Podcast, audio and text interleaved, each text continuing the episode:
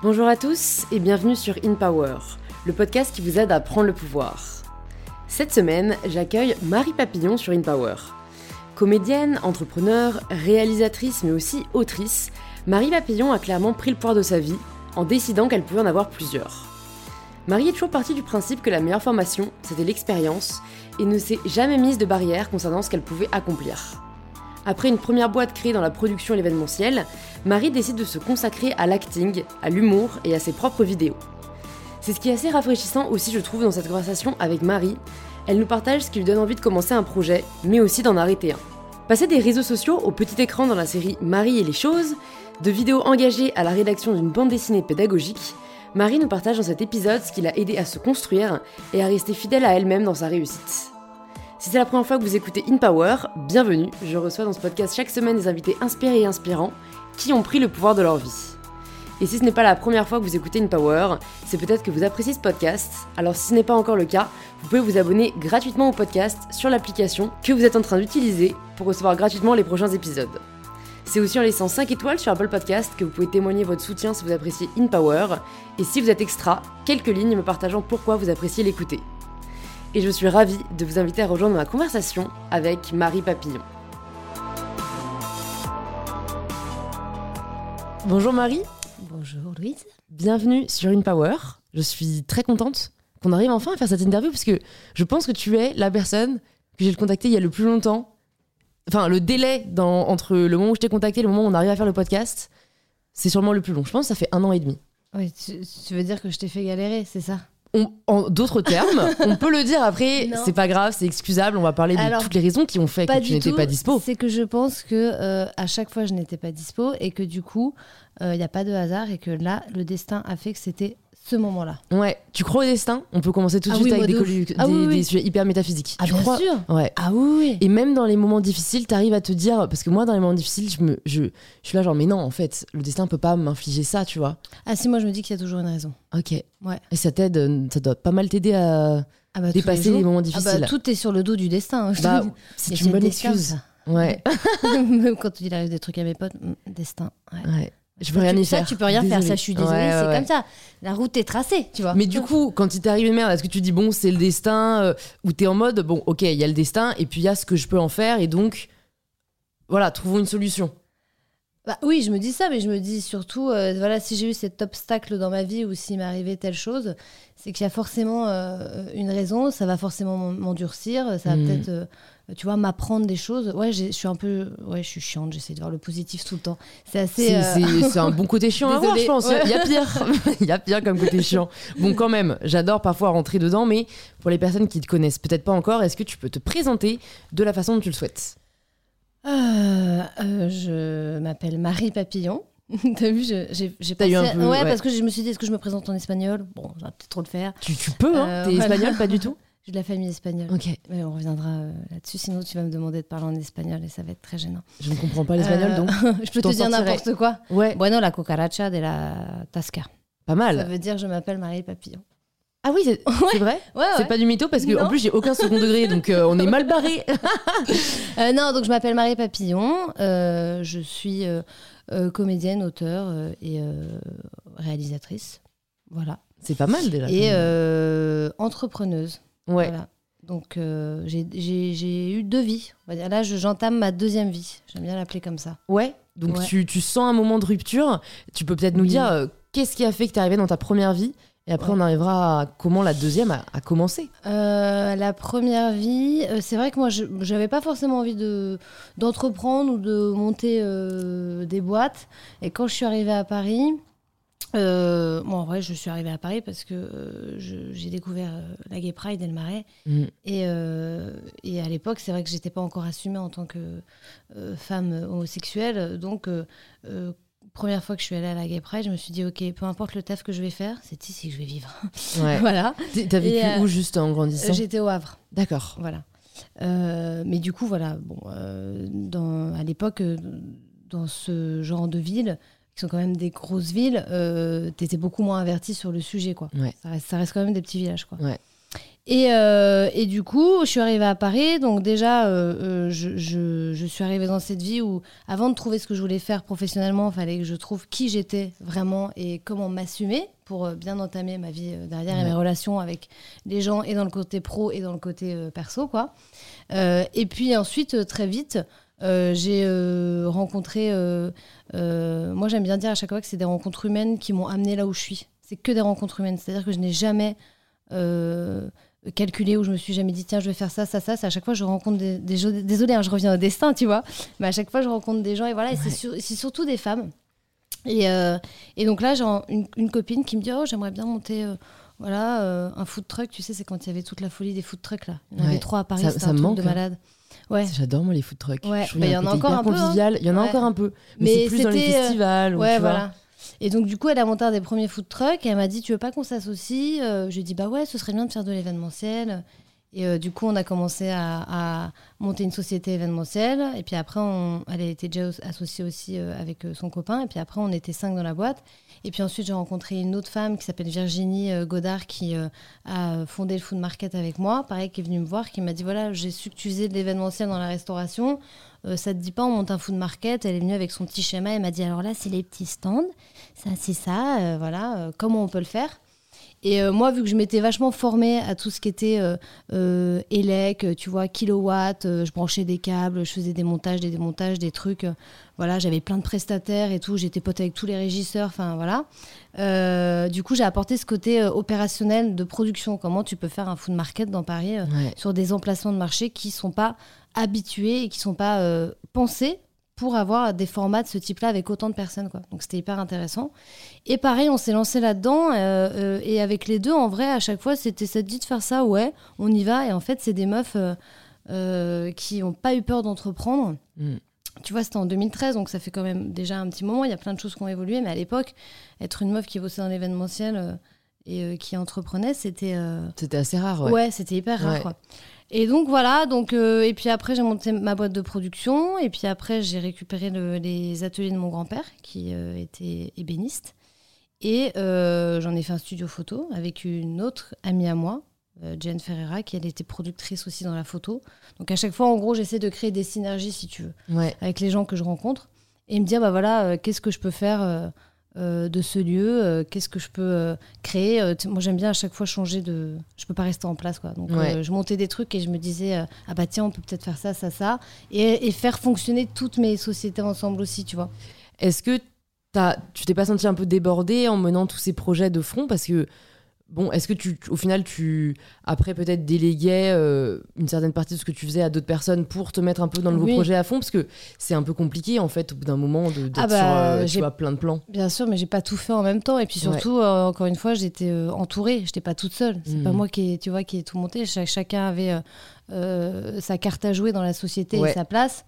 Et, et du coup, en fait, à chaque fois, si tu veux, tu, tu formes les gens puis après, quand ils sont formés, et c'est là où c'est l'étape qui est un peu cool, c'est que tu montes quelque chose, au début, c'est toi qui es à fond dedans, euh, tu vois, qui, qui, qui, qui fout vraiment, moi j'aime bien cette expression, qui apprend sur le tas, qui fout les mains dans la merde, et tu vois, euh, moi j'en ai fait plein des burgers avec Valentine, j'avais jamais fait de burger de ma vie, elle m'a dit, si tu veux comprendre ce que c'est le food truck et pouvoir le vendre à des gens, et vendre une prestation et monter un projet autour de ça, faut que tu... je me suis retrouvée à faire des frites, et d'ailleurs ma grand-mère me disait très souvent, alors, t'as toujours ton kebab? Disais, bon, je vais la laisser croire que j'ai un kebab, j'aime bien stylé. c'est vrai que tu, tu touches justement un sujet dont je voulais aborder, parce que tu nous dis que tu as commencé à faire un, food truck, mais euh, avant ça, en fait, c'était quoi? T'as as fait des études dans la food? Pas du tout Pas du tout. Euh avant ça, j'ai fait, je te dis, moi, je suis venue à Paris. Je me suis dit, bon, qu'est-ce que je peux faire à Paris pour rester à Paris, faire des études à Paris? Euh, Et puis, je savais pas trop ce que je veux faire. Et je trouve qu'à 18 ans, c'est compliqué de savoir ce que tu veux faire directement. Et moi, ça m'angoissait. Je me disais, bon, je vais faire une fac. Donc, j'ai fait une fac de langue. Euh, ce qui était très sympa, qui me sert euh, du coup à mon espagnol. Bah, n'est-ce pas, à nous faire des super démos. Euh. Voilà. Et, et mais j'avais un grand-père qui était entrepreneur aussi, et qui lui, pareil, avait ce truc-là qui m'a un peu transmis, je pense, et du coup, j'ai toujours quand même eu ce côté. créer des choses et moi je me rappelle que lui disait bah on m'a demandé ça du jour au lendemain je l'ai fait enfin tu vois il avait ce côté très débrouillard très quand tu veux tu peux et c'est pas grave si tu fais des échecs hmm. et c'est vrai que quand tu montes une boîte tu te euh, confronte à des trucs de compta, euh, les papiers, les machins, les impôts, moi j'étais Ouais, pétrifiée. hein. J'étais là, parler, ne laissez ces papiers. N'ouvrez surtout pas cette enveloppe. Ouais, Enfin, tu vois. Et, euh, et ça, euh, si après, quand tu le mets dedans et que tu es bien entouré, on t'explique, on te dit, bah là, tu vois, tu fais pas assez de marge, là, tu as perdu de l'argent là, là, tel salarié, ça coûte tant, là, il faut que. Et puis, tu as aussi beaucoup d'humains, tu as la formation. En vrai, quand tu montes une boîte, l'humain, c'est essentiel, quoi.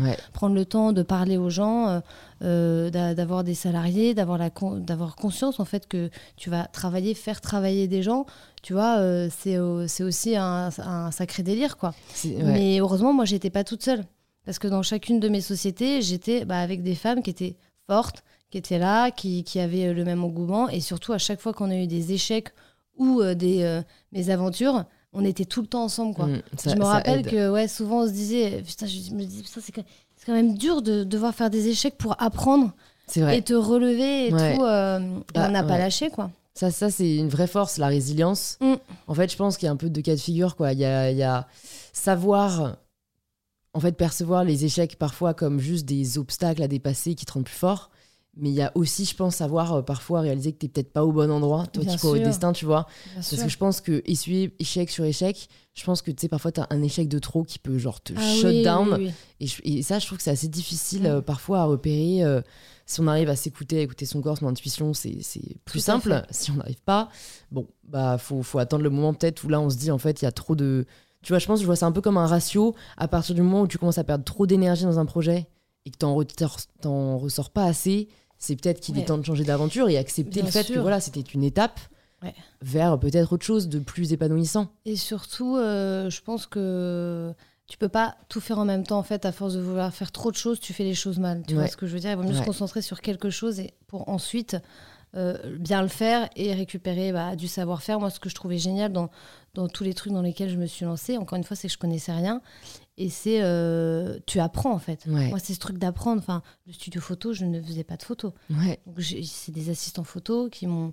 euh, J'avais juste cet espace qui était un, un lieu incroyable où, euh, où je me disais je vais en faire quelque chose, je veux que ça reste dans ma famille, je veux qu'il y avait l'énergie de mon grand-père, tout ça c'était un lieu artistique aussi parce qu'il créait, donc je me disais il faut que j'en fasse un endroit, Euh, mais il faut quand même que j'ai des bases, donc j'ai fait des formations, Mm. Euh, tu vois, où j'ai appris, euh, alors que c'est pas moi qui vais faire des photos, mais tu vois, c'est donc Si tu travailles avec des photographes, c'est Oui, toujours bien voilà. de savoir ce qu'ils vont faire. Quoi. et, euh, et maintenant, bah, du coup, tu as une régisseuse, euh, mais si elle me parle de quelque chose, je sais de quoi elle me parle. Donc, euh, Hmm. je pourrais vite l'aider. Ou voilà, maintenant, je gère, je gère plus ces sociétés, puisque bah, du coup, va venir à mon autre, euh, Ouais. mon autre vie. Mais, mm, et j'ai- et je n'ai plus de part dans le réfectoire et dans le food market. euh, parce que aussi, je pense que si tu as un associé, moi, être un associé dormant, ça ne me, Ça, ne m'intéresse pas, Ouais. ça ne me stimule pas, donc Ouais. je pourrais très bien. Mais et en fait, j'ai- vendu euh, mes parts à des, à des amis ou des gens qui ont vraiment envie de s'investir dans la société, la faire vivre et, et la l'élever. Et surtout, j'ai gardé mes amis, quoi. Tu vois Ouais, Enfin, ouais, c'est vrai. Bah, c'est ça qui est génial. chouette. Tu, tu mets le doigt sur un sujet important, en effet. Parfois, je pense, quand on s'embarque dans une aventure, on a le sentiment que c'est c'est pour la vie presque. Tu vois, parfois, on a créé quelque chose, on a du mal à le laisser euh, Mm. de côté, alors qu'en fait, euh, c'est juste, comme tu dis, euh, voilà, c'est une étape de ta vie. Ouais. Et c'est OK, quoi, de, de, même si on a aidé à le créer, que ça a été hyper stimulant, de dire, bah là, c'est plus ce dont j'ai forcément envie Bien ou sûr. besoin, ou c'est j'ai plus forcément quelque chose à apporter et on peut se tourner vers d'autres aventures. Et le deuxième truc intéressant, je trouve que, que tu abordes là en parlant de cette expérience, c'est que je trouve que tu, reviens à une vision de l'entrepreneuriat un peu euh, historique et qui a, je trouve, été pas mal remplacée par une vision euh, très euh, Startup Nation, euh, très entrepreneuriale, go big or go home, où tu vois, au final, enfin. Tu sais, le terme entrepreneur, à la base, euh, limite, c'était mal vu il y a euh, 50 ans. Ah bah oui. Parce que tu vois, c'était le mec qui souvent qui a pas fait d'études Mm. euh, et qui a pas réussi à avoir ouais, qui a pas réussi à avoir un poste dans une grosse boîte et Mm. qui est un peu glorifié. Alors qu'en fait, euh, il y a beaucoup d'histoires, tu vois, de mecs aujourd'hui de 50-60 ans qui, genre, ont- enfin, moi j'en connais, le père d'une amie, tu vois, qui a pas le bac Mm. et qu'aujourd'hui à la tête d'une énorme boîte.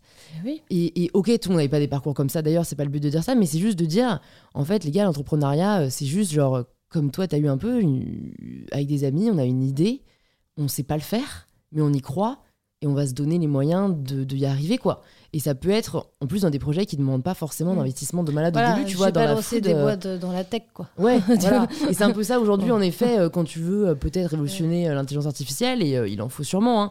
Euh, là, oui, il faut que tu lèves des fonds, faut que. Mm. Mais du coup, je trouve que parfois l'entrepreneuriat peut faire peur parce qu'on a l'impression que c'est soit tu lèves 10 millions euh, et Ouais. tu peux te dire entrepreneur, soit en fait t'es pas légitime. Alors que franchement, je connais. Je connais des restaurateurs qui ont, euh, bah, c'est c'est cheesers, Euh, ils font Mm. des super, euh, bah, c'est pas loin de chez toi, ouais ouais, des Ouais. grilled cheese, euh, qui ont commencé, ils ont tout, euh, je trouve ça cool dans leur restaurant, il y a toutes les étapes de leur évolution, bah, tu vois, ils avaient pas de thunes, ils ont commencé par un food truck, Mm. quand ils ont eu assez de thunes pour avoir un petit local, ils ont eu un petit local et maintenant ils ont plusieurs restaurants et tout. Oui, oui. Et je trouve ça cool, ça. voilà, de cette vision de l'entrepreneuriat. En fait, j'ai une envie, j'ai une passion, on y croit, ça va pas être facile, mais on peut grandir comme ça aussi, quoi. Ouais, mais c'est complètement ça. Et ça, c'était ta première vie, du coup. Ouais, ça c'était ma première vie. Et puis ensuite, euh, alors bon, pendant avant le confinement, j'étais quand même active sur les réseaux, Ouais. mais j'étais plus sur le côté euh, euh, entrepreneuriat. Donc c'est-à-dire qu'au début, quand j'ai, pardon, je vais boire parce que je Bah, vais, je, vais m'étouffer. J'ai- j'ai la coqueluche. Quand on commence à tousser trop, c'est mauvais signe. Euh, j'ai découvert Instagram et je me suis dit ouais c'est quand même chouette je vais pouvoir montrer ou j'ai commencé à faire des stories je me suis dit bah, je vais montrer c'est quoi le quotidien d'une meuf de euh, voilà euh, à l'époque je sais plus quel âge j'avais mais j'avais moins de 30 ans. Et, et qui bosse dans l'événementiel et qui se retrouve à faire des démontages à 4 du mat et qui sait pas où brancher quel câble et voilà machin. Et en fait je faisais beaucoup de blagues. Et je me suis rendu compte que les gens étaient plus intéressés par mes blagues que ma vie. Tu vois? Dans l'entrepreneuriat Il faut savoir le reconnaître. non, et du coup, euh, j'ai été plus active sur Insta et j'ai commencé à me faire remarquer un peu où les gens m'ont dit Mais tu veux pas faire de la comédie, tu veux pas faire du cinéma, tu veux pas faire du, du stand-up, machin? J'étais là Non, non, moi c'est pour rire, moi, c'est, moi j'ai un vrai métier. J'ai, euh, tu sais, encore ce truc où. euh, Ouais. Mais parce que moi j'avais grandi un peu dans cette génération de il faut des diplômes, il faut ce. Pff, artiste. Mmh. Euh, tu, tu vas aller à l'école comme tout le monde. Ouais, voilà, tu vois. Et donc, moi, j'avais un peu ce truc de dire non, non, je peux pas m'autoriser, quoi. Non, non, j'ai monté des boîtes, je me suis fait chier. Euh, tu vois, euh, Ça, c'est sérieux. j'ai un héritage, euh, c'est sérieux, je crée de l'emploi, je fais des trucs, je suis respectée maintenant parce que les gens ont vu, euh, les gens, mes amis, les gens avec qui je travaille, même ma famille, tu vois. C'est con, moi, au début, ils me regardaient un peu de loin, ils disaient, c'est fou. Ah oui, donc tu fais ça, tu fais ça. Puis c'était des métiers, l'événementiel, en vrai, comprenais pas trop, Ça quoi. veut tout et rien dire. hein. Et du coup, là, j'étais arrivée à un moment de ma vie où j'étais là, bah ouais, les gars, j'ai fait ça, ça, ça. Donc j'avais une certaine fierté que je voulais conserver aussi, tu vois, de, de- enfin, de préserver. légitimité, quoi. voilà, ouais. de légitimité. Et puis il y a le confinement. Et euh, là, pendant le confinement, je, bah, du coup, je ne travaillais, enfin, toutes les boîtes étaient à l'arrêt. Surtout dans l'événementiel. Voilà. Et, euh, et moi, j'arrivais aussi à un moment donné où je commençais à faire de plus en plus de projets artistiques, où je, je disais quand même oui, tu vois. Mais tout en gardant quand même euh, l'essentiel de mon activité euh, d'entrepreneuse. Et puis, euh, j'ai commencé à faire pas mal de vidéos, quoi. Donc là, j'ai fait plein de vidéos, plein de vidéos. J'ai artistiquement, en fait, je me suis dit bon, bah en fait, je vais peut-être faire ça. Oh, ah bah ouais, ça c'est cool, ça me fait rire. Oh, moi j'aime bien ça, en fait, c'est sympa d'écrire ça, tu vois. J'ai commencé à faire tout ça et on m'a proposé d'écrire une série.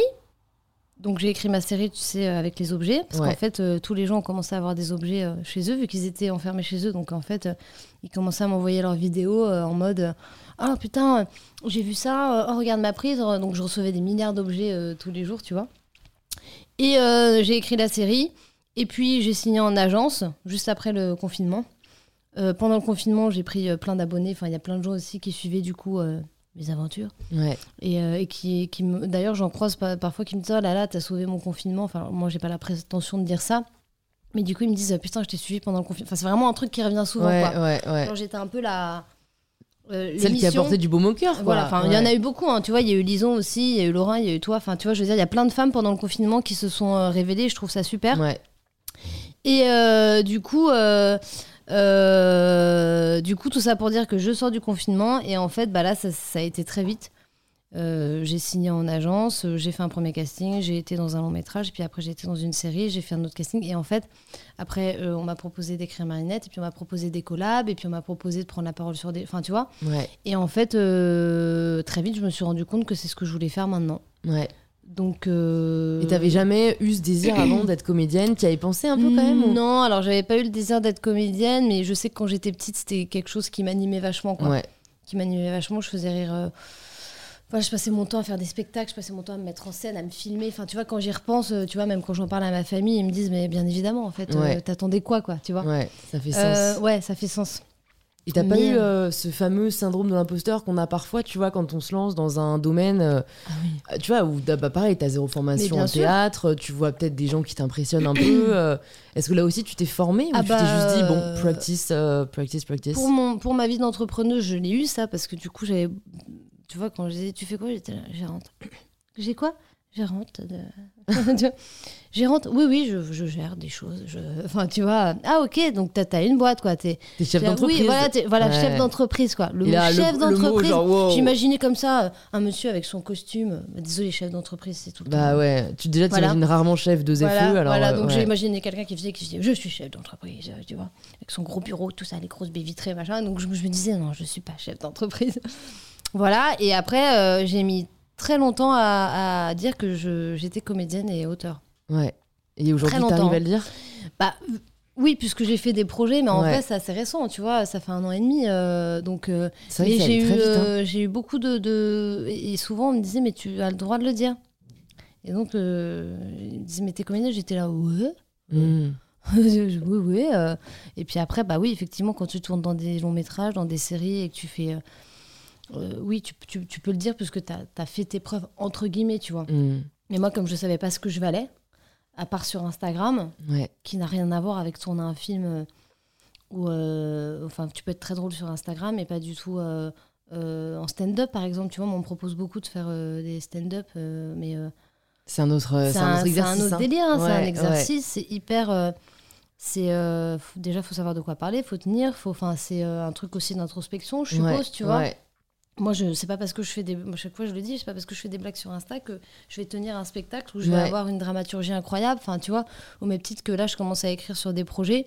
Je n'ai pas tous les codes, j'apprends aussi avec d'autres auteurs, du coup, qui m'apprennent. Enfin, tu vois, je suis encore dans ce truc d'apprentissage euh, perpétuel et comme euh, jouer aussi, tu vois. Moi, je découvre un peu tout ça. Donc, ouais, j'ai eu beaucoup de mal à, à, à- à dire que j'étais comédienne, même quand je le dis encore. euh, mais je le fais. Ouais. Euh, C'est comme ça qu'on fait bouger les choses et Voilà. qu'on accepte de reconnaître en effet euh, enfin, notre légitimité euh, qui est plus difficile à accepter pour les femmes, disons-le, c'est un fait. Oui. Donc euh, tu participeras, j'espère, à voilà. des personnes qui nous écoutent puissent à leur tour euh, voilà, revendiquer ce qu'elles sont. Il y a une question que j'aime bien poser et je pense que là, vu ce que tu nous dis, c'est c'est le moment d'en parler, c'est comment est-ce que tu progresses au quotidien Tu vois, est-ce est-ce que tu as cette... Est-ce que tu en as conscience déjà et est-ce que tu as cette démarche de te dire... pas du T'as tout? t'as vu ma tête, hein, j'ai fait. que vais-je dire? T'as le droit de Tu dire sais, aussi j'avais le non, hein. ballot de paille. Non, j'avais la chanson de la- de l'ascenseur dans la tête. Qu'est-ce que je vais répondre? Moi, je progresse. Parce Euh, que je, je pense que bah, là, euh, ne serait-ce que par les différentes activités que tu as, tu vois, euh, est-ce que tu as, un conscient effort de dire je veux m'améliorer dans ce domaine? J'adore, mais vraiment, c'est un podcast ASMR. Ouais, désolé, j'ai ma, ouais, désolé, j'ai ma pastille, mais c'est bon, je l'ai plus. Vous inquiétez. l'as pas. plus, elle est Ouais, finie Elle est finie. Mais voilà, euh, comment est-ce que tu vois, il y en a, ça va être euh, euh, bah, de se faire coacher, il y en a d'autres, ça va être de, de lire pas mal sur des sujets, d'autres, ça va être d'apprendre par, par, euh, par euh, d'autres personnes qui ont plus d'expérience peut-être qu'eux, mais notamment quand je pense que tu découvres un domaine, il y a peut-être cette volonté de, tu vois, de, de progresser, de s'améliorer, euh, que ce soit euh, pour être légitime ou que ce soit personnellement pour euh, avoir l'impression d'être au niveau, on va dire. Oui. Non, oui, c'est sûr qu'il y a, il y a une, une part de moi où justement il y, a- ce côté apprentissage, s'améliorer, euh, rencontrer les bonnes personnes, euh, apprendre des autres. hein. Moi, j'apprends vraiment beaucoup des autres. Et euh, en revanche, je ne me, je suis pas quelqu'un qui m'écoute beaucoup. Enfin, comment dire? Moi, je vais vivre les trucs Mm. et après, je vais faire ah oui. Je vais dire ah oui, j'ai eu ça comme émotion. Ah oui, bah il s'est passé ça. Bah oui, tu vois.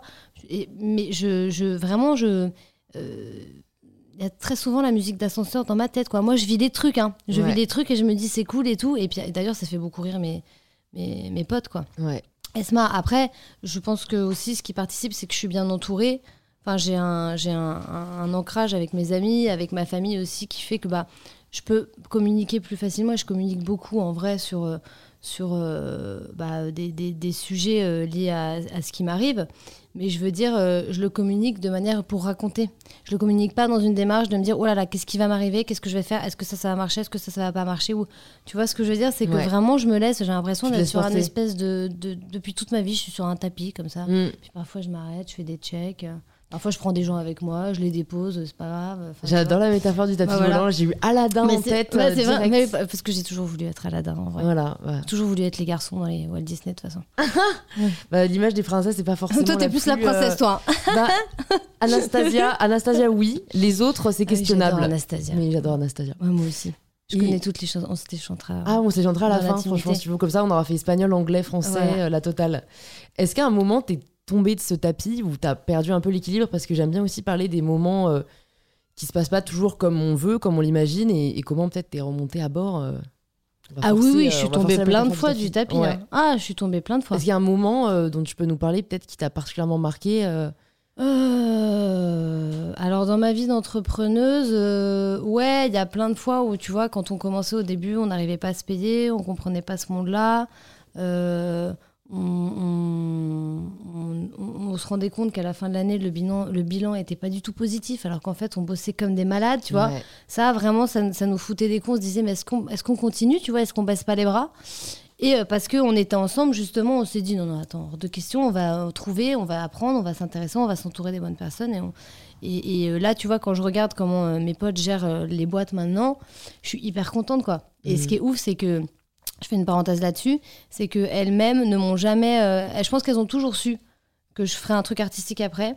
Et que, euh, à l'inverse de dire ouais, mais comment on va faire Ou alors, ah bah euh, non, mais il faut que tu restes. Enfin, tu vois, de faire un espèce de chantage affectif. Ouais, Elles m'ont toujours vachement encouragée, quoi. Et ça, je pense que c'est un truc de meuf aussi. ouais, c'est Euh, possible. ce truc sororité où, où, tu vois, là, elles m'ont encore envoyé des messages. Alors, on se voit moins, tu vois, mais en mode putain, c'est génial ce qui t'arrive. Et moi, je suis hyper contente pour elles aussi. Alors, il y a aussi des. je- J'embrasse aussi mes, mes anciennes associées que j'aime beaucoup, hein, mais, mais je parle plus d'elles parce que je, j'ai plus vécu de choses avec elles, quoi, tu vois. Mais, euh, mais voilà, et avec elle, il y avait vraiment des trucs euh, où même, tu vois, tous les food markets qu'on a fait sous la pluie, où euh, en fait, t'as personne alors que tu mets un mois à préparer cet événement, et puis tu te dis, putain, personne ne vient parce qu'il flotte, tu vois. Ouais. Genre, t'es En là, plus, mais- tu peux pas contrôler ce genre de choses. Ouais, euh, voilà. Ça, c'est le genre de truc, tu te dis, putain, on a tout fait parfaitement, et la pluie, c'est gonna ruin the, Voilà. party, quoi. Et après, en fait, bah, tu te rends compte que ça en fait qu'un sur les disques que tu as fait dans l'année. Donc, Ouais. Euh, voilà. Mais ouais, euh, euh, c'est plus ce côté-là, euh, la difficulté de monter une boîte quand même en France, parce que je connais qu'en qu'en France, mais en tout cas, avec tout ce que ça implique, c'est compliqué, je trouve, parfois moralement de, de continuer, parce que physiquement, ça te. Ouais. Ça te C'est drainant, ouais, c'est vrai. Et je pense que c'est bien d'en parler pour montrer que c'est une possibilité, mais de montrer aussi parfois les revers. Tu vois, moi, une- grande peur que j'ai, c'est de faire un burn-out un jour. Parce Ah oui. Mais parce qu'on me la met aussi dessus, tu vois. Les gens me disent euh, Putain, Louis, fais gaffe, tu vas faire un burn-out, tu vas faire un burn-out. Mmh. Et tu vois, j'ai pas l'impression, et je me dis toujours Non, mais t'as des signes avant-coureurs quand même. Mais c'est vrai que comme j'entends pas trop moi, les signes que mon corps m'envoie, Oui. vraiment ma panique, c'est un jour, euh, et ça arrivé à des amis, genre tu ne te Bah. lèves plus de ton lit, tu vois. Bah non, mais du coup, peut-être que tu peux. euh, Moi, c'est un sujet dont je parle dans la série, justement. Je fais un épisode là-dessus. Euh, parce que j'ai une amie qui en a eu un et qui me disait que c'était pas du tout pris au sérieux et que euh, en fait les gens disaient bah non mais en fait elle a la flemme de bosser en Ouais, fait voilà. ouais, Puis ouais. c'est mal- souvent des femmes malheureusement à chaque fois mais non elle s'est pris une gueule de bois même voilà et du coup euh, et en fait elle ça a été vraiment compliqué ça a encore des séquelles sur elle ma- maintenant elle a Mhm. peur de, de refaire un burn-out et euh, moi, euh, je trouve qu'il faudrait qu'on puisse en parler, effectivement, mais peut-être que tu peux déjà anticiper en faisant, euh, tu vois, en prenant soin de toi une fois par semaine. Tu te dis, là, Mhm. je me fais ma pause, je me fais euh, ma petite heure de massage. Là, euh, tu vois, je me fais mon acupuncture. Enfin, tu vois, des trucs. Moi, c'est des trucs sur lesquels j'étais pas du tout avertie. Enfin, autant te dire qu'avant, mes potes, elles me disaient ça. J'ai fait un cours de yoga de nanana. J'étais là, ouais, super. Enfin, tu vois. On va se faire une bouffe Ouais, voilà, j'étais là, génial ton truc. Alors, tu vois, et maintenant, je, comme je me rends compte aussi que on vit dans un monde qui va très très vite, que tout va très vite, que en fait, enfin, tu vois, c'est vraiment très Ah, rapide. mais je pense que c'est la société Euh, qui nous rend burn-out, bien sûr. tu vois. C'est, Mais euh, euh, du coup, je, je, je me force, entre guillemets, ouais. il y a pire hein, comme manière de se forcer, mais en tout clair. cas, à me dire, bah là, cet après-midi, en fait, je vais me faire kiffer, je vais faire ça, ça, ça. Et, euh, et je vois pas les effets concrètement, mais je sais que ça participe quand Ouais. même à ne pas me laisser penser constamment que au taf ou euh, que. Enfin, tu vois, je pense qu'il faut trouver quand même des sas de, de décompression. décompression. Donc, toi, peut-être que voilà, ça se trouve, tu vas pas en faire. Il y a des gens, enfin, moi, j'en ai jamais fait alors que j'ai euh, fait aussi comme une malade, Ouais. tu vois. Il y a des gens qui, vont, qui, qui, qui n'en font pas, tu vois, et puis tu en as d'autres qui sont plus sensibles. Chacun est constitué de manière différente, mais en tout cas, si toi, tu, tu as déjà cette appréhension, euh, fais-toi des petits-. Voilà, fais-toi des petits temps de pause, euh, et sinon, t'envoies chier tout le monde, et puis voilà. mais j'ai une amie qui fait ça. euh, elle habite aux États-Unis là, mais euh, elle me dit moi quand je sens que, euh, tu vois, elle, elle le sent venir, elle est très à l'écoute de son corps. Quand elle sent que là, tu vois, ça bouillonne trop en elle, genre, elle me dit, je me casse. Je limite, elle dit au revoir à personne, tu vois. Genre, elle Mm. annule tout ce qui était prévu. Mm. Et elle va faire genre 4 jours de retraite méditative. Ou, enfin, tu vois, elle est vraiment dans le mode. Ouais, moi, je euh, suis pas à ce niveau-là. Moi non plus. Moi, je serais là. Ça fait ouais. combien de temps? Une, une minute? Ah. Ouais, ouais. ça lui fait vachement de bien et je me dis putain peut-être parfois en effet pour prévenir, euh, faut peut-être. J'ai fait trois jours de retraite silencieuse moi à- au Nouvel An. J'ai passé mon Nouvel An euh, dans un bain de son. Alors dit comme ça, ça fait archi gourou. Non, mais moi, j'adore. Mais franchement, c'était euh, vraiment cool. Et puis ça m'a aidé, euh, tu sais, Oui, voilà, ça tu peux déconnecter trois jours, personne ne va euh, t'oublier, mourir. euh. Après, je pense que ce qui est important aussi, c'est de. Enfin, je sais pas si toi, tu communiques beaucoup avec tes amis ou si elles sont de bons conseils ou tu vois, mais en tout cas, ça, c'est. Je pense que pour Ouais. tenir, rien que le fait, t'as passé une journée de merde, il s'est passé ça, tu vois une pote ou tu, tu l'appelles ou tu. Juste, tu. T'évacues. ou t'évacues, Ouais, euh, ça fait du bien en fait, tu vois, rien que ça, ça fait du bien et je pense qu'il faut pas non plus tout garder. Euh, ça, c'est quelque chose aussi que j'essaye de faire parce que je suis Ouais. pas quelqu'un qui parle beaucoup ou qui m'écoute. ouais. Donc parfois, quand il y a des petites choses où je me dis ah ça, ça m'a un peu euh, Travaillé. travaillé Mm. ou euh, tiens, je me pose beaucoup de questions là-dessus. J'en parle tout de suite et je sais qu'après ça va mieux. Ouais, c'est vrai. D'où l'importance aussi, si on peut, de se faire suivre par une psy. J'en profite pour Oui. dire, pour peut-être celles et ceux qui n'ont pas vu passer, qu'à partir de 2022, sur prescription médicale, les, les- les- les consultations de psy sont Ah. remboursées. Voilà. Donc, c'est, enfin, je trouve ça quand même génial parce que, Ouais. tu vois, c'est assez dingue de se dire que, euh, enfin, je suis assez advocate de la santé mentale.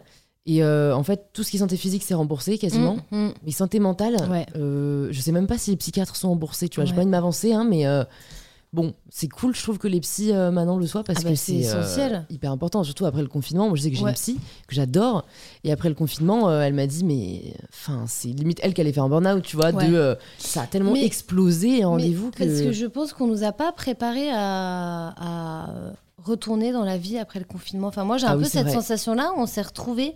On était là, ok, on en a vachement parlé pendant le confinement. On a retrouvé notre liberté, mais on était tous un peu genre. Alors, alors, Hmm. où est-ce qu'on va Qu'est-ce que je fais moi déjà? Ouais, tu vois. euh, C'est, euh, ouais. T'imagines, on a été dans un espèce de flottement. On était tous sur un tapis hein, à ce moment-là. Je vous dis, pendant le confinement. tout le On monde. était là, on va quelque part, mais on sait pas où. Voilà. Bon, moi j'étais, j'étais déjà habituée, donc ça a été, tu vois. Ouais. Ça m'a- je me suis dit, bon, bah, de toute façon, j'y vais, j'y vais. Euh, voilà, mais les gens qui sont pas habitués et qui. Et qui sont- j'ai l'impression que les énergies des gens après le confinement, en tout cas, sont. euh, sont Il y, a- il y a quelque chose d'un peu lourd, il y a un peu un, un- un truc de.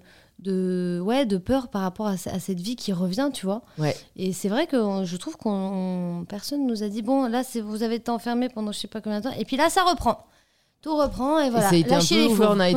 Ouais, surtout le premier, tu vois, c'est vraiment tout Oui voilà réouvert. exactement. limite les autres couvre-feu puis voilà progressivement mais euh, non c'est sûr qu'on se traînera les séquelles de, ce, de, Ouais. de ce- cette pandémie pendant quelques Et temps après, mais il bon. y, a du- il y a du positif aussi. euh, Enfin, tu vois, moi, j'aime pas dire ça, mais ça a été. il y a eu hyper il y a eu des moments d'introspection quand même euh, Voilà. ouais ouais ouais même pour euh, pas mal de gens c'est vrai que au, au moins ça a permis de prendre du recul peut-être dans une Ouais. société voilà qui va très très vite Voilà, les gens prennent plus Ah, de temps. tu C'est pas aller euh, très très vite ouais, mais tu me l'envoies quand? Hmm, Tu sais pas. ok. d'accord c'est pas de ta faute là t'avais Ouais. une vraie excuse Ouais, voilà. t'avais, quand même pas Mais euh, donc oui, par contre, les gens s'écoutent plus. J'ai l'impression. Ouais. Ça, Et je, cool. je pense franchement, euh, même si on peut critiquer euh, la vague un peu bien-être euh, et ses excès, euh, je pense qu'elle est nécessaire. quoi. Ah, mais oui. Je pense dans notre société, euh, moi j'ai, je pense là, euh, je vais essayer de faire venir de plus en plus de, de- d'intervenants euh, qui ont des billes à apporter. Je sais que j'avais fait un épisode avec euh, bah, donc Jonathan Lehmann, qui, qui, euh, qui est un avocat, qui est un ancien avocat d'affaires, qui a, qui a un peu pété un câble un jour, euh, qui a tout plaqué pour aller étudier le bonheur. Mm. en Californie Mm. et qui aujourd'hui a une app de méditation, qui en parle vachement bien, qui a écrit des livres sur le sujet. Et l'épisode avait vraiment résonné auprès de vous, chers auditorices. Hmm.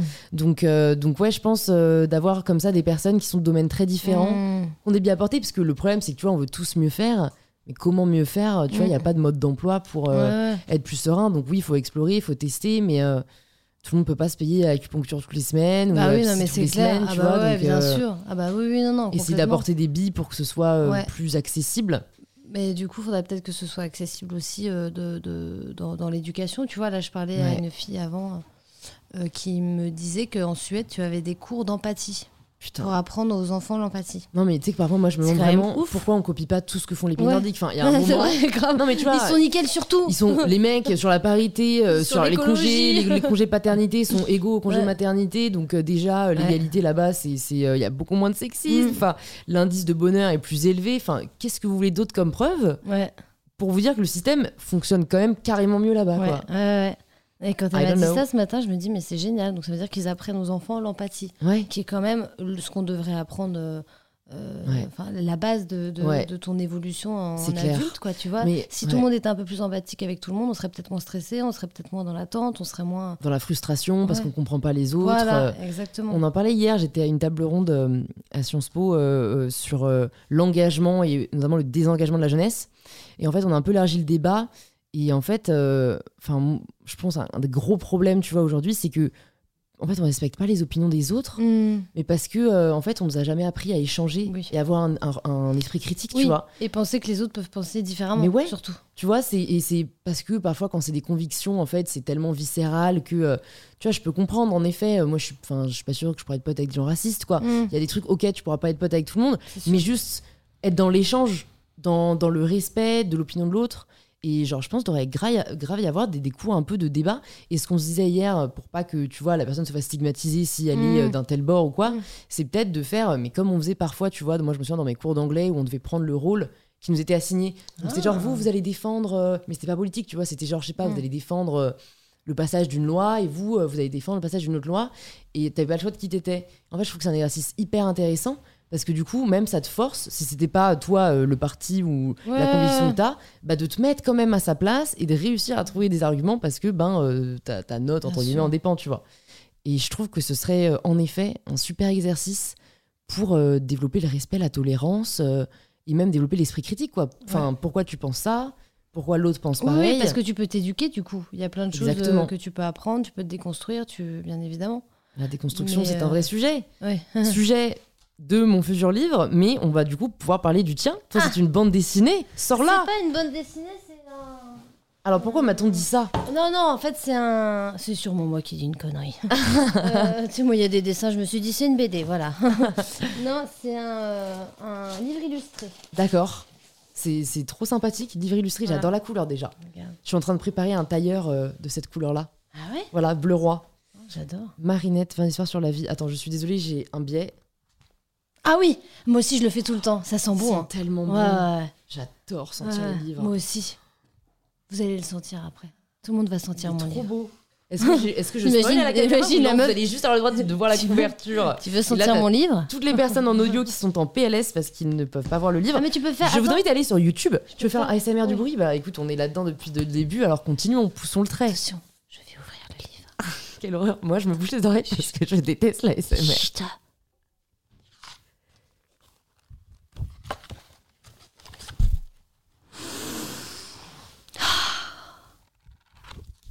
Pas mal. Non, vraie expérience sensorielle.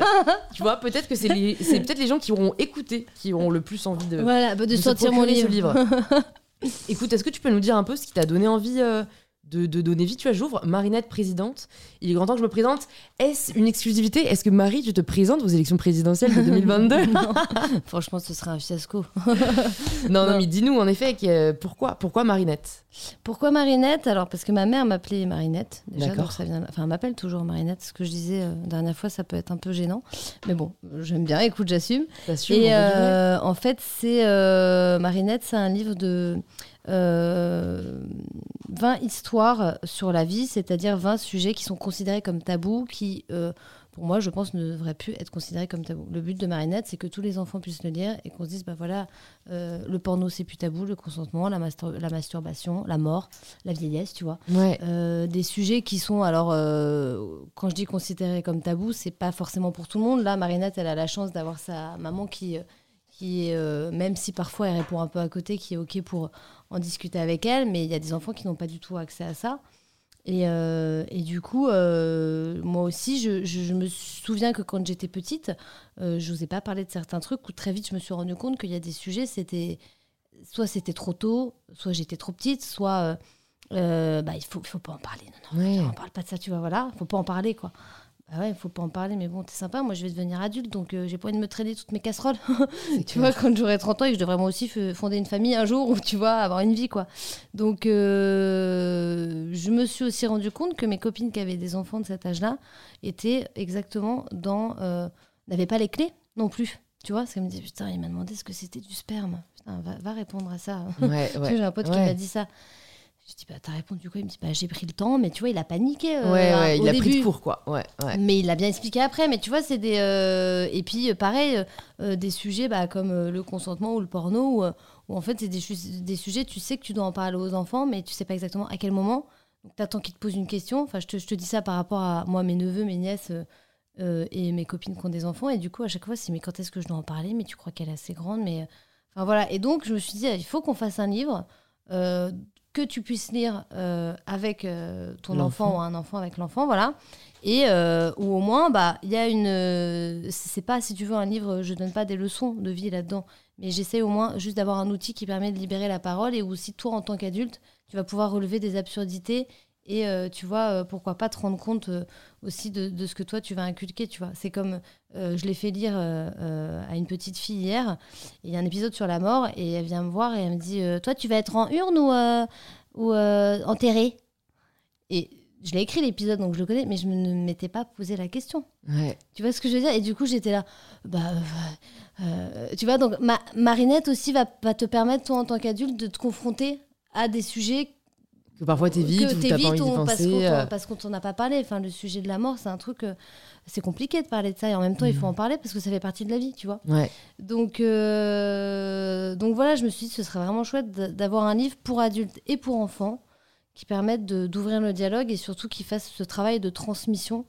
Euh, parce qu'en fait, c'est très tôt. Enfin, moi, je me rappelle de plein de trucs qu'on m'a dit quand j'étais petite qui ont eu un impact sur ma construction euh, Ouais. en tant qu'adulte, tu Ouais. vois. Euh, et, et du coup, je pense que c'est à cet âge-là où il commence à s'éveiller et où, où il commence à pouvoir se dire j'ai un esprit critique, je peux avoir une opinion, je peux me sentir bien, euh, qu'il faut les laisser euh, expérimenter ça et leur expliquer de la manière la plus simple possible. en fait, Et, tu vois. ouais. et surtout avoir des réponses parce que c'est vrai que. Enfin, moi, par exemple, j'ai jamais eu de réponse à tous ces sujets. Enfin, Ah bah c'était non abordé. Ah bah non. Donc du coup, t'apprends plus ou moins Et- par euh, tes potes, mais du Oui. coup, c'est pas des super références. Ouais, Enfin, c'est assez toxique, quoi. Après, c'est pas. Il y a aussi beaucoup de parents euh, qui euh, n'ont pas donné de réponse parce que simplement ils savaient pas. Tu vois comment y répondre ou parce qu'ils n'étaient pas éduqués sur le sujet. Bon, après parce qu'ils avaient un avis et t'as pas eu la bonne réponse, tu vois. Mais je veux dire, c'est pas forcément que c'est des mauvais parents. Tout à tu fait. ouais, enfin, ouais, L'éducation, personne ne l'a Euh, parfaite. hein. Voilà, mais Mm. c'est juste qu'à l'époque, effectivement, parler de sexualité, parler de masturbation, euh, tu vois, c'est euh, c'est très compliqué. Ouais. Parce que se masturber, c'était pas bien, qu'il fallait une fille qui se masturbe, c'était ça n'existait pas, enfin, très peu, tu vois. Et en même temps, les garçons, ça existait euh, très tôt, mais du coup, ils se masturbaient sur des pornos, mais tu leur expliquais pas que c'était pas la vraie vie. Enfin, tu vois, donc euh, euh, c'est juste que c'est des. Et même moi encore, il y, y a des sujets où ma nièce est venue me voir la dernière fois, je l'avais pas vu venir celle-là. Elle a- J'avais laissé traîner un tampon, elle fait C'est quoi ça? Et là, j'ai fait. Et ma soeur, elle me dit Bah vas-y, madame, j'explique des trucs aux enfants. j'ai fait Alors ça? Bon, euh, et du coup, j'étais là. C'est hyper chaud à expliquer les règles à une enfant, euh, tu vois. euh. Elle a quel âge? Bah, elle, elle est, ma soeur m'a dit, elle, elle, a- elle est un peu trop jeune, elle a 4 Ah ouais. ans, tu vois. Ah Mais ouais. Bon, Ouais, 4 ans, c'est 4 ans, compliqué. Mais elle m'a dit, je lui en ai quand même un peu parlé. Parce que du coup, elle, elle- tu vois, elle découvre quand même des choses. Donc, euh, mais du coup, je me suis dit, pour le tome 2, euh, un épisode sur les, les tampons. euh, Sur les règles et Voilà, tout, où je euh, pourrais ouais. en plus parler des tampons et aussi euh, de, de plein d'autres choses autour de ça. de- tu vois, de, la cup, de. Voilà.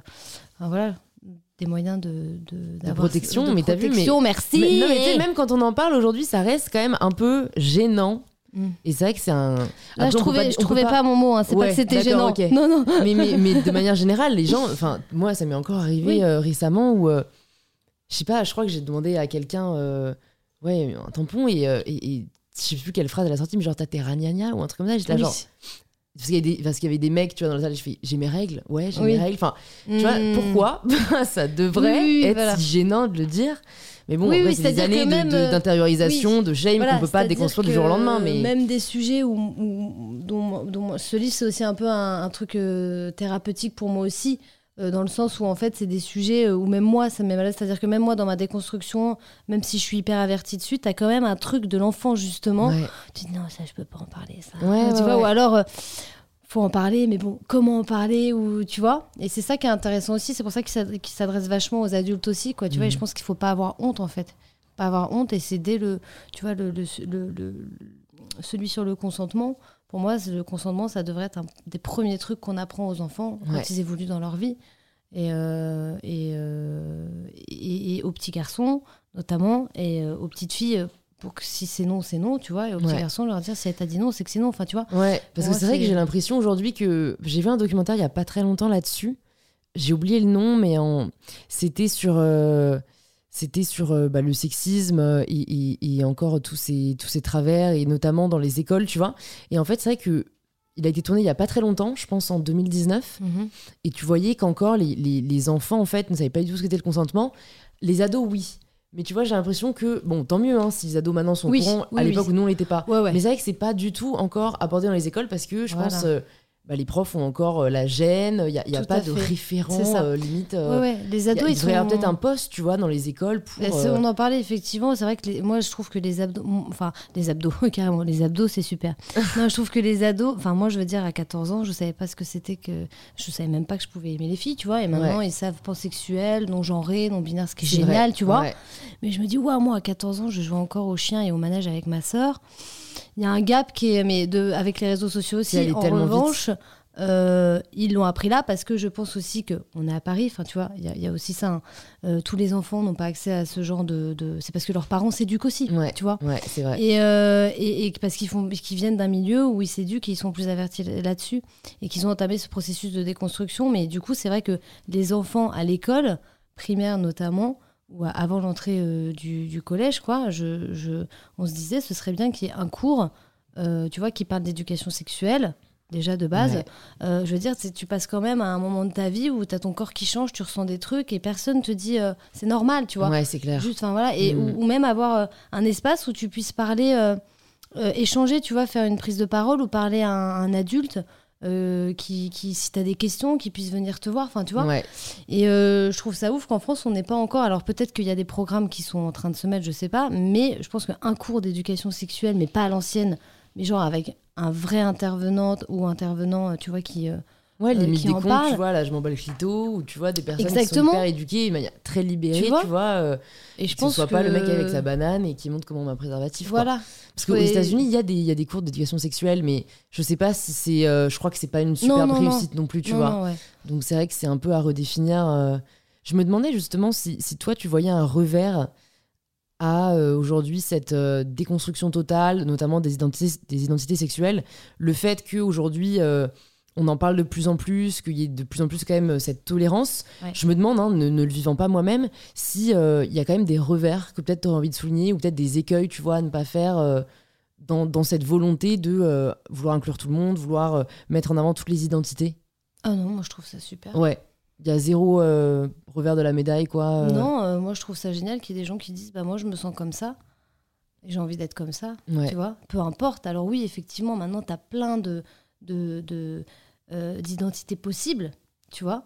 Euh, t'as plein de, de genres possibles. T'as des gens qui sont binaires, non binaires. T'as des gens qui sont transgenres. T'as des gens qui sont transgenres, non binaires. Enfin, tu vois. Ouais, Oui, t'as des combinaisons, mais en vrai, ce qui compte, c'est ce qu'ils ressentent. Ouais. S'ils ont envie de se définir comme ça, ils sont obligés maintenant de se mettre dans. Ils veulent pas être dans une case, mais ils sont obligés de s'y mettre pour dire regardez, moi, je suis différent et Ouais. je me ressens comme ça. Et en fait, on se rend compte que toutes ces minorités, toutes ces différences, en fait, c'est la majorité quand ouais, tu regardes. Ouais. Et que la majorité qu'on dit nous, notre schéma euh, euh, actuel, ce n'est pas la majorité, c'est toutes ces minorités qui forment cette majorité. Et c'est des gens aussi qui évoluent, tu vois. C'est, je veux dire, tout au long de ta vie, tu vas, tu vas exprimer des choses. Euh, tu vas te rendre compte qu'en fait, bah, t'aimes ça, et puis après, t'aimes quelque chose d'autre, ou que t'as envie de quelque chose, et qu'en fait, t'en as plus envie plus tard. Mm. Et pour moi, l'humain, il évolue, quoi. Et donc, je trouve ça super que à chaque moment de ta vie, tu puisses t'affirmer et te dire, je suis comme ça.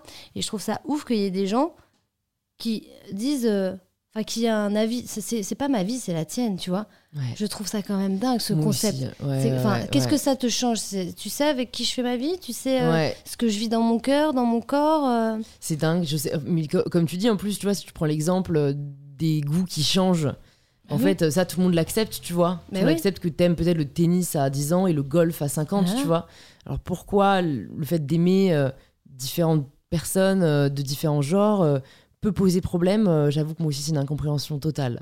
Non, mais je pense. Enfin, si j'essaye de pousser le truc, Ouais. c'est juste en fait des, la peur de la différence, du changement. Oui. C'est, tu vois, le, le progrès vs le conservatisme, tu vois. Mmh, c'est comme les gens qui voulaient absolument que le roi il reste, vs les Oui, oui. autres qui voulaient lui couper la tête. Enfin, Ouais, ouais. si tu vis pas la même, euh, t'as pas le même rapport au changement en fait. Ah oui, mais je, je vois pas. Enfin, c'est bien le changement. Bah ouais. Il y a un épisode sur la différence dans Marinette, justement, où, où, euh, où, euh, ça parle de grossophobie. euh, et, et donc, sa mère lui explique, mais elle dit, mais pourquoi, en fait, c'est- pas bien d'être gros? Et sa mère dit, mais non, c'est pas que c'est pas bien. C'est qu'il y a des gens qui pensent que, voilà, c'est pas beau, c'est pas comme ça. Et donc, elle dit, mais pourquoi on les embête, ces gens-là? Elle dit, pas parce qu'on embête les gens qui sont petits, on embête les gens qui sont trop grands, trop petits, trop comme ça, trop comme ça.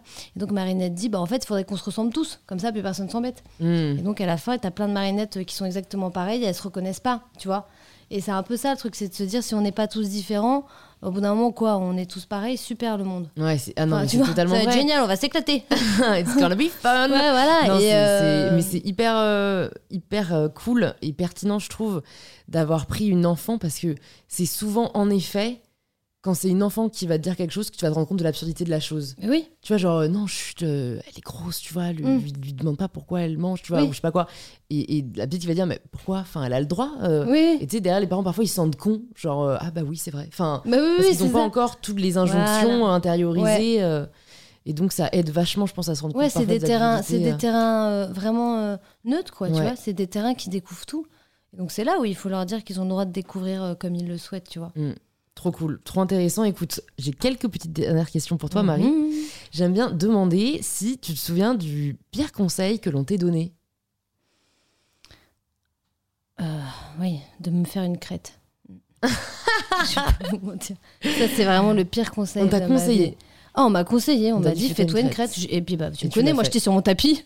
je vais Allez filez-moi la tondeuse Et ouais, donc j'ai eu une crête comme ça pendant très longtemps. Mais parce que aussi, je me cherchais un peu. J'étais dans, Ouais. dans toute cette phase, j'avais 17 ans.